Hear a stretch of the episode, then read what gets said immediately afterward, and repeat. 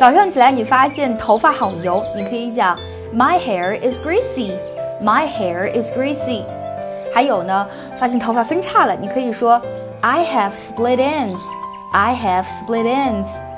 如果你的发量比较少，你可以去讲 My hair is lack of volume. My hair is lack of volume.